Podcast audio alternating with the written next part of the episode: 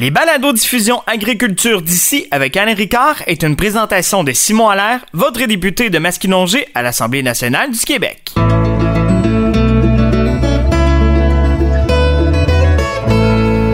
Bonjour tout le monde, Alain Ricard pour euh, votre agriculture d'ici. Euh, pour cet épisode, euh, nous allons traiter d'un sujet qui est à interprétation personnelle pour certains, puis on va essayer d'éclaircir et de démystifier certaines croyances du domaine des assurances. Je reçois la propriétaire d'assurance Gilles Bazinet, Madame Maude Bazinet, et euh, une courtière en assurance de dommages des euh, particuliers, Laurence Fafard. Bienvenue, mesdames. Bonjour. Bonjour.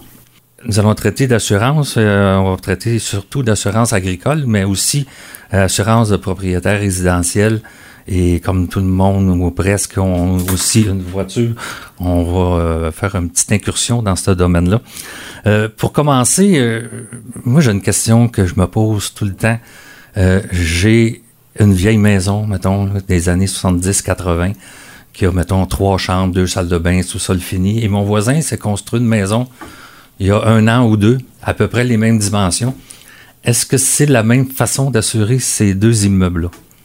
Ben normalement la réponse c'est oui parce que dans le fond au niveau de l'assurance habitation, c'est en valeur à neuf. Donc on va évaluer la maison euh, à reconstruire et non dans le fond comment elle vaut aujourd'hui.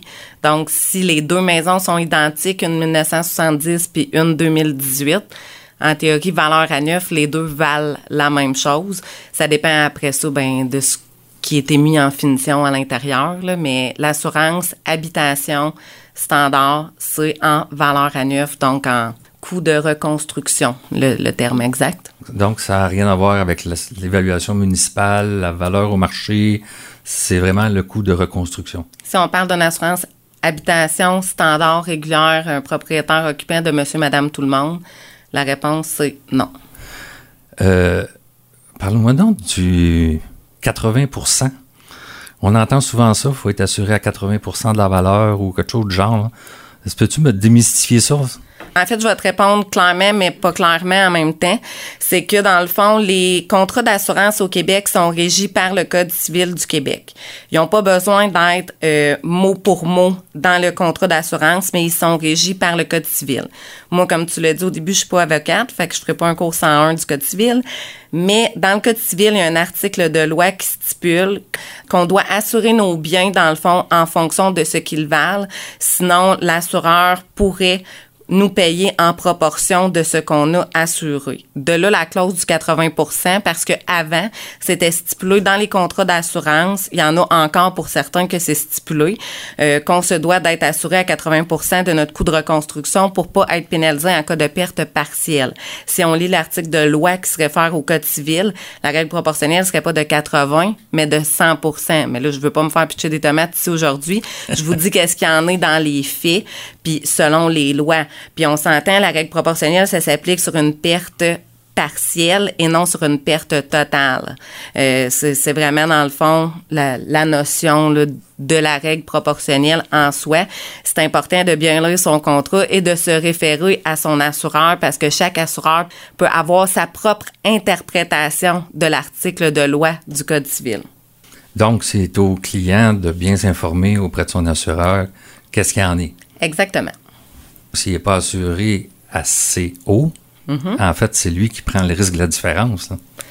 Dans un sens, oui. Par contre, la meilleure façon de savoir si on est assuré adéquatement, c'est de faire affaire avec un évaluateur agréé. Sinon, de bien se faire conseiller. Mais même encore là, moi, je suis pas évaluateur agréé. OK. Quand on parle d'assurance, souvent il vient la, clause d'assurance responsabilité. Ça vient presque tout le temps, même en, assurance automobile. Euh, peux-tu me parler des conséquences de n'avoir ou ne pas n'avoir? C'est-tu obligatoire? L'assurance habitation au Québec, parce qu'on parle d'assurance habitation, à moins qu'on s'enligne sur l'automobile, mais au niveau de l'assurance habitation, c'est pas obligatoire au Québec de détenir une police d'assurance habitation, contrairement à l'automobile où l'assurance est obligatoire. OK pour les propriétaires occupants, exemple, qui n'ont pas d'hypothèque, ils pourraient ne pas s'assurer s'ils veulent. Cependant, dans le fond, l'assurance habitation, ça couvre pas que les biens. Ça couvre pas que euh, la maison. ni que le garage, ça couvre aussi la responsabilité civile. Puis la responsabilité civile, dans le fond, ce qu'elle couvre, c'est les dommages que tu peux causer à des tiers. Sauf de par le fait de ton automobile, mais de par tes actes, de par tes lieux, les dommages que tu causes à des tiers. Fait que oui, il peut avoir une lacune parce que si toi, demain matin, tu as une maison, tu as euh, des biens, tu as quand même un patrimoine qui t'appartient, puis que tu causes des dommages à quelqu'un demain matin que tu n'es pas assuré, la personne pour engager des avocats et saisir tes biens. OK. Tu t'exposes à des poursuites, puis il faut que tu sois capable de payer. Si tu pas capable de payer. Bien, l'assurance responsabilité. Elle est là pour couvrir ça. Elle est là pour couvrir les, les, poursuites qui sont faites au civil, de par des choses qui sont couvertes naturellement par le contrat d'assurance, qui peuvent t'incomber de par ta responsabilité. Euh, quelqu'un se casse une jambe en déboulant les escaliers de ma galerie. Oui, ça pourrait être assuré par votre contrat d'assurance habitation au niveau de la section responsabilité civile. Cependant, en responsabilité civile au Québec, c'est à la personne qui s'est blessée de prouver votre faute. Donc, il faut qu'il y ait, une cause, un dommage et un lien entre les deux. C'est la base de la responsabilité civile. OK. Si mes escaliers sont corrects, s'il a juste été maladroit, le propriétaire, pas de problème. Si mes escaliers sont tout croches puis il y a une marche qui a cassé. Je peux pas dire ça parce que, tu sais, il y a tellement d'événements qui peuvent arriver pour différentes raisons. S'il y a un clou qui dépassait de vos marches puis s'est enfargé dans le clou, vous pouvez être tenu responsable. S'il y avait de la glace sur vos marches puis vous n'avez pas mis de ciel, vous pouvez être tenu responsable. Puis même s'il n'y avait pas d'affaires là. oui. Donc, c'est assez important de comprendre ça quand on s'assure que l'assurance responsabilité, ça a une certaine importance. Ben c'est important de comprendre que l'assurance responsabilité, c'est important parce qu'on, tu sais, dans le fond, tout le monde peut nous poursuivre pour n'importe quoi. Par contre, c'est à lui, par exemple, à prouver notre faute. Mais ça reste qu'on n'a pas le contrôle sur qu'est-ce qui peut arriver. On parle de poursuite au civil, naturellement, en assurance. Euh, on parlait des résidences tantôt. Là. Euh, quand on a une perte totale ou partielle, qu'on reconstruise ou qu'on reconstruise pas, y a-t-il des différences? Mettons, là, ma maison flambe au complet, j'ai 200 euh, 000 d'assurance, il me paye 200 000? Bien, on parle pas de clause spéciale parce qu'il y a des clauses spécifiques pour certains groupes d'âge ou propres à certains assureurs que la personne a droit à la valeur à neuf sans obligation de reconstruire. On exclut ça de ma réponse, là, mais dans parce les... y a des variantes. Oui, il y a des variantes, mais dans les faits, moi, par exemple, sur mon contrat d'assurance, moi, je suis dans trentaine, mon chum est dans quarantaine. On n'est pas membre de la FADOC. Notre assureur nous donne pas cette clause-là dans notre contrat. Si demain matin, on pense au feu et on décide de ne pas reconstruire, l'assureur va nous indemniser selon la valeur à neuf de ma maison, moins un pourcentage de dépréciation, et je ne serai pas obligé de reconstruire. Par contre, si je reconstruis, là, je vais avoir droit à la valeur à neuf. OK, ça c'est clair. Lorsqu'on a une hypothèque sur notre résidence, est-ce que ça a l'influence sur le coût de l'assurance? Non, mais oui. C'est que la réponse. c'est bon, hein? C'est tellement clair, les assurances. Non, mais parler. à la base, non. Parce que dans le fond, tu sais, tu as une hypothèque, tu as une hypothèque. Par contre, il y a certains assureurs qui ont mis un rabais sans créancier.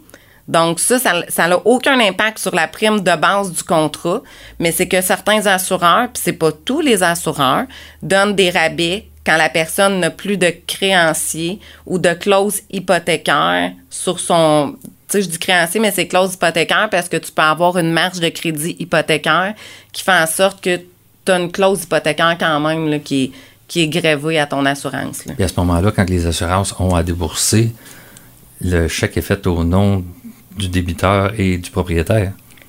Selon les intérêts de chacun. OK. On, entend des fois le mot avenant.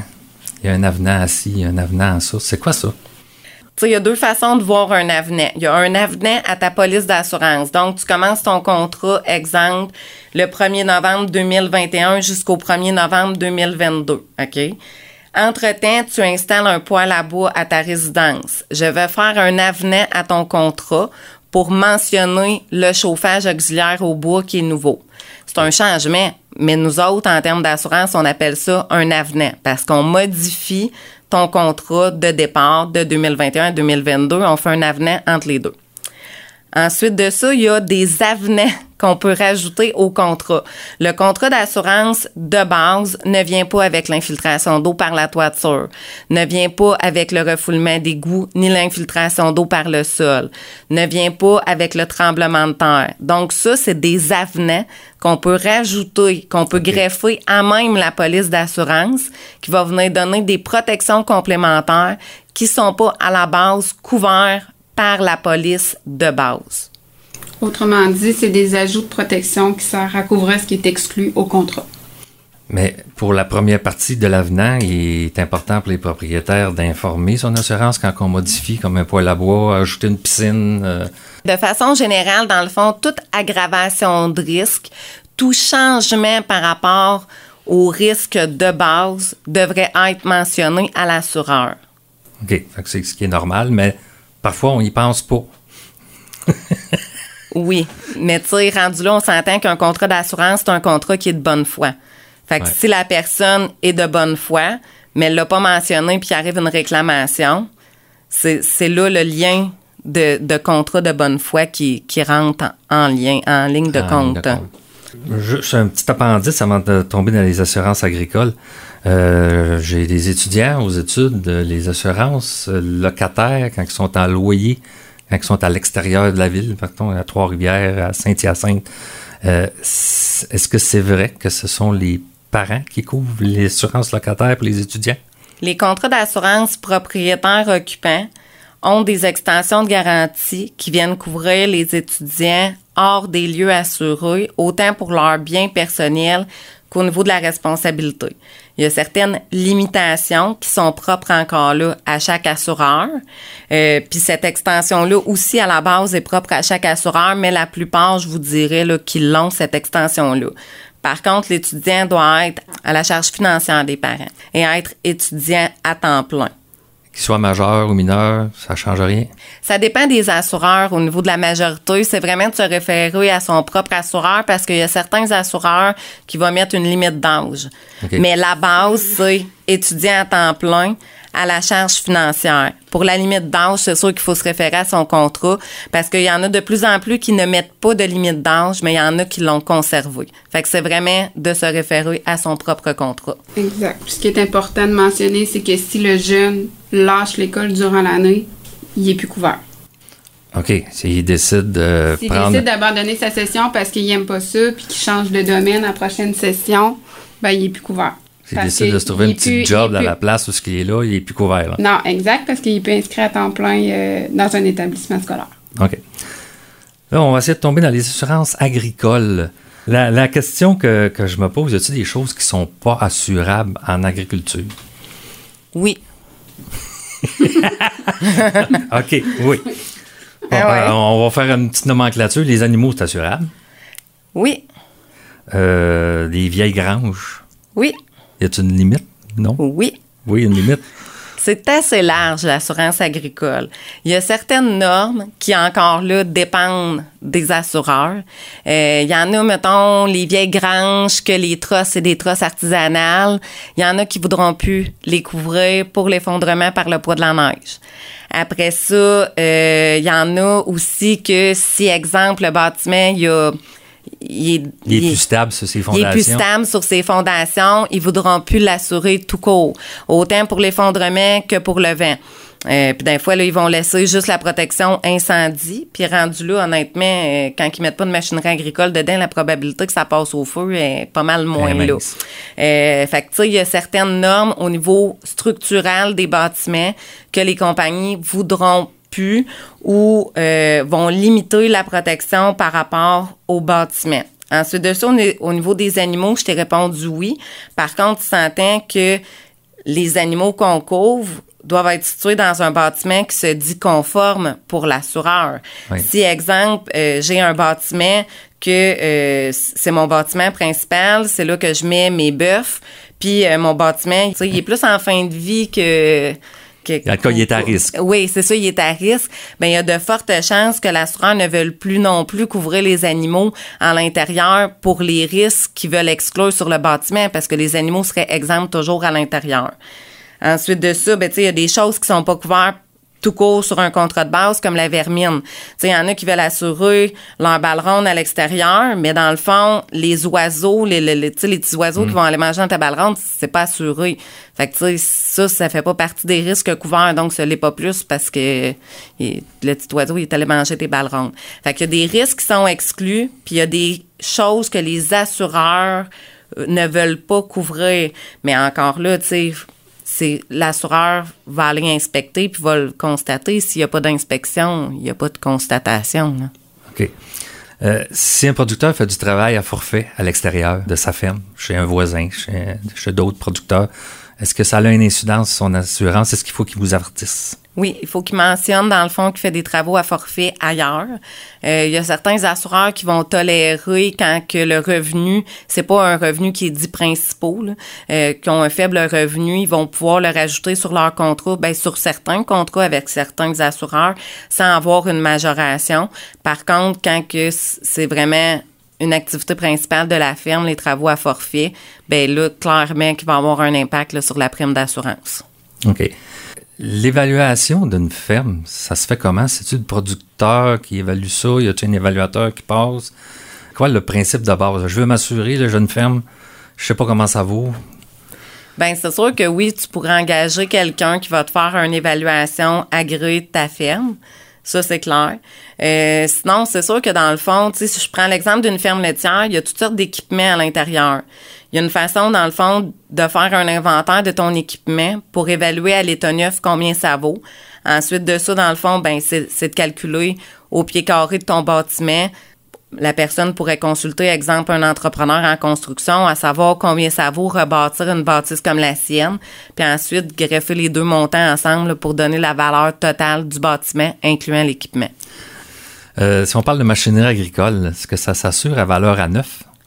La plupart des assureurs vont mettre une clause au contrat comme quoi la machinerie qui est achetée neuve de moins de 5 ans va être en valeur à neuf. Euh, sans mention particulière, c'est automatiquement dans le libellé des contrats d'assurance agricole. C'est pas euh, une démo, c'est vraiment acheter neuf de moins de 5 ans. Puis rendu là, c'est vraiment de se référer là, à son propre contrat pour savoir la clause exacte en lien avec euh, le 5 ans. Pour diminuer les coûts d'assurance, est-ce qu'on peut jouer, mettons, sur le déductible?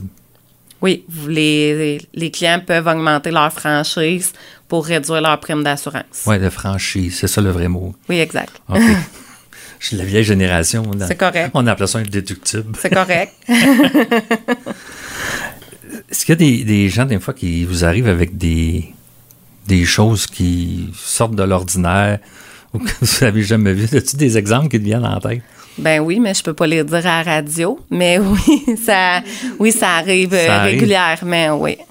Des choses que des choses pas possibles. Ben c'est pas des choses pas possibles, mais ça va être des choses qui vont être plus difficiles à assurer ou qui vont avoir un coût euh, qui va être plus élevé parce que c'est quelque chose qui est hors du commun ou quelque chose qui est considéré comme un risque qu'on a fait le tour un peu des assurances agricoles, y a-t-il des choses que tu veux parler que j'ai pas mentionnées? Ben moi, je pense que de façon générale, au niveau de l'assurance agricole, c'est important de bien comprendre son contrat. Ça, c'est la base. De savoir pourquoi on est assuré, euh, puis on paye quoi, pourquoi. Tu sais, dans le fond, on est mieux. Moi, j'ai toujours dit, vous êtes mieux d'être mieux assuré sur votre bâtiment, mais d'avoir une franchise peut-être plus élevée, mais de pas manquer d'assurance en cas de perte partielle. Fait que, tu sais, je pense que c'est important de faire le tour de vos contrats d'assurance à chaque année, de valider que l'information correspond encore bien à ce que vous voulez vraiment à ce moment-ci je veux dire, la vie évolue, les gens évoluent. Euh, il y en a des fois qui disent euh, Oui, oui, c'est sûr que si je passe au feu, je reconstruirais. Puis là, whoop, euh, le, petit-fils prend pas relève finalement, puis il reconstruirait plus. Fait que c'est important à chaque année d'évaluer vos besoins en assurance, de vérifier que votre contrat est vraiment conforme à ce que vous avez. En fait, ce serait important de contacter son courtier une fois de temps en temps pour discuter avec lui. Ben, en théorie, le courtier devrait vous contacter une fois par année pour faire la mise à jour de votre contrat d'assurance. OK, faire le ménage de tout ça. Exactement. S'il y a des changements, des modifications à faire, qu'ils soient faits dans les temps. Tout à fait. OK, on va aller sur le côté de l'assurance automobile. Euh, une petite incursion. Moi, j'ai eu des enfants, puis euh, quand ils s'achètent une voiture, la première auto, ils veulent tout avoir une auto neuve, mais les assurances coûtent très cher. Alors, on suggère toujours en tant que parent, achète une minoune pour 3-4 ans, puis on verra après. Euh, Est-ce que c'est vrai que ça coûte plus cher pour les gars que pour les filles? Oui. Et une explication à ça? Ben, le, On s'en doute, là. Ben, mais le niveau je- de risque est plus élevé probablement. Ben, tu sais, en gros, dans le fond, là, c'est pas moi qui fais les taux, ni moi, ni Laurence. C'est les Ouais. assureurs. Fait que, tu sais, à la base, mettons, si on part de la base, base, base de l'assurance automobile, il y a des classes qui sont attribuées à chaque conducteur selon leur âge, euh, puis où est-ce qu'ils sont rendus dans la vie. OK? Ça, c'est à la base. Dépassé un certain âge, euh, il y a plus de classe qui s'applique. Ça dépend de l'usage que tu fais de ton véhicule. OK? Fait que si on recule de là des années, mettons, où la micro-tarification n'existait pas, on parle de classes de véhicules. Ces classes-là n'ont pas totalement disparu, mais ça reste qu'il y a des actuaires que c'est pas moi ni Laurence qui décide ça, qui ont dit, bon, ben, exemple, la classe euh, 18 de mémoire. Euh, la classe 18, c'est les jeunes garçons de moins de 18 ans, exemple. Tu sais, je me souviens pas par cœur, là. Mais, puis eux autres, ça coûte tant. Puis les filles, ben, c'est une classe... euh, 17, mettons. Je ne sais pas par cœur, là, honnêtement. euh, je- On travaille plus. on, on travaille moins avec les classes. Là, c'est plus informatisé maintenant. Dans le temps, on les savait par cœur. Là, je les sais plus par cœur. Mais, mettons, je te donne des exemples bidons. Là. Classe 16, c'est un garçon, mettons, puis lui, il a moins de 18 ans, ben ça coûte tant. Puis une jeune fille, elle, c'est une classe euh, 09, puis elle, ça coûte moins cher. C'est peut-être pas ça, les classes, là, mais c'est un exemple. Fait que c'est pas moi qui a décidé ça, c'est un actuaire qui a décidé que lui, selon les accidents qu'il y a eu, exemple, il y a plus de jeunes garçons que de jeunes filles qui ont des accidents. Fait que ça coûte plus cher aux jeunes garçons qu'aux jeunes filles. Mais ça, honnêtement, oui, c'est comme ça. Puis c'est pas moi qui a décidé ça. C'est même pas les, c'est même pas les assureurs, c'est les actuaires. Fait que c'est selon la classe, dans le fond, qui est basée sur, oui, le, sexe, dans euh, garçon-fille et sur l'âge. Le dossier de conduite d'un conducteur, est-ce que ça influence son coût d'assurance? Son lieu de résidence, est-ce que ça influence son coût Oui. d'assurance? Tout influence euh, ton dossier d'assurance. Maintenant, c'est la micro-tarification. On parle, de, on parle de ton lieu de résidence, à ton emploi employeur, à l'usage que tu en fais de ton véhicule, aux infractions au code de la route, aux réclamations, aux suspensions de permis de conduire. Tout ce que tu fais en tant que conducteur de ton automobile a un impact sur ta prime d'assurance. Même ton état civil. Même notre état civil? Oui. Ah. Des enfants, pas d'enfants?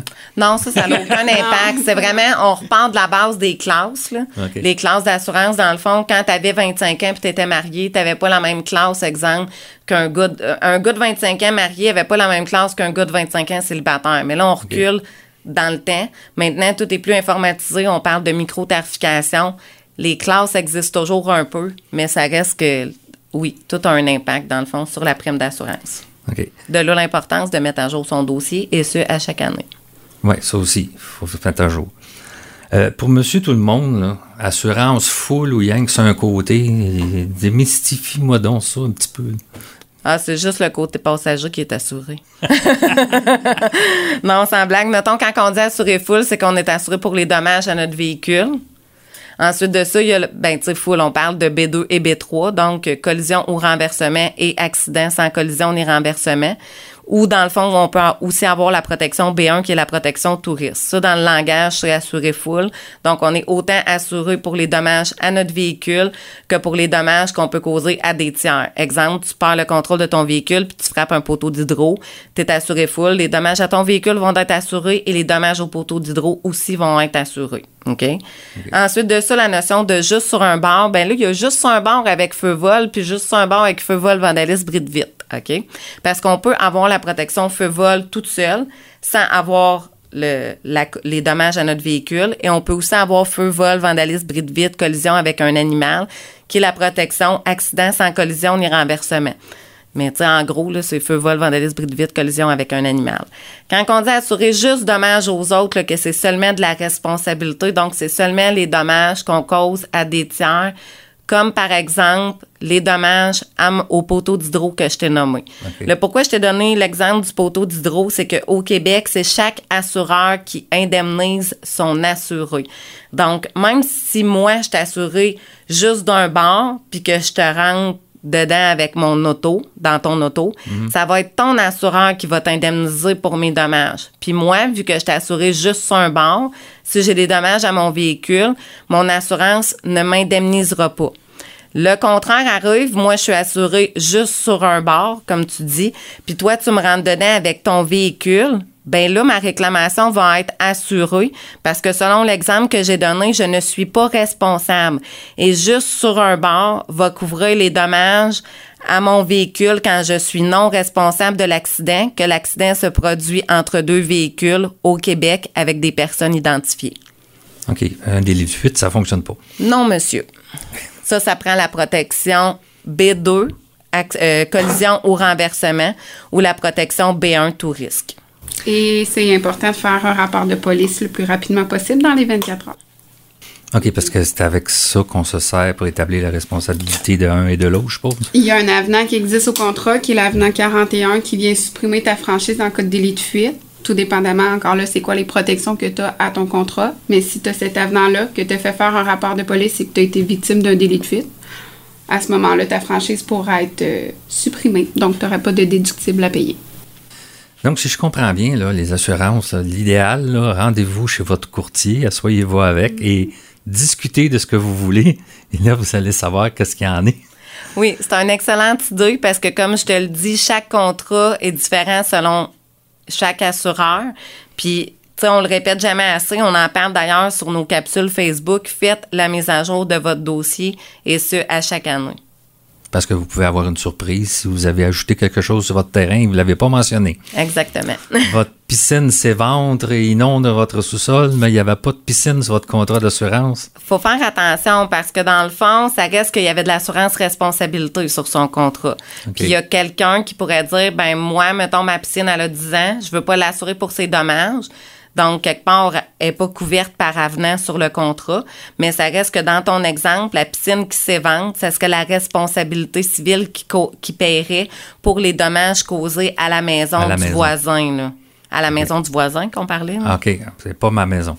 Euh, sur les risques de base, le dommage par l'eau, tel que une rupture d'un- d'une tuyauterie dans un mur, là, ça c'est couvert. OK. Fait que dans le fond, le, c'est dans la même section là, au niveau du bris de la piscine là, qui vient inonder là, la si on a mis sur notre contrat d'assurance qu'on c'est, avait une c'est piscine. même pas un avenant. Ben non, même pas. Même, Même pas? Même pas, même pas. OK. Puis même ton voisin pourrait réclamer directement à son propre assureur pour les dommages causés par ta piscine. Comme ça, il serait indemnisé en valeur à neuf parce qu'en responsabilité, c'est en valeur dépréciée que l'assureur va indemniser. OK, alors tout ça pour dire, euh, hein? informez-vous auprès de vos courtiers d'assurance qui, en passant, magasinent auprès de plusieurs compagnies d'assurance pour essayer de vous trouver le meilleur prix. C'est ça un courtier d'assurance? Ouais, le meilleur prix et la meilleure protection Et la, meilleure, et la meilleure protection Selon aussi. les besoins du client. Et voilà. Alors, je vous remercie beaucoup, mesdames euh, Laurence Fafard et madame Maude Bazinet, des assurances Gilles Bazinet à Yamachiche. Et ce fut un plaisir de vous recevoir. Merci. Ce balado-diffusion est une présentation de Simon Allaire, votre député de Masquinongé à l'Assemblée nationale du Québec.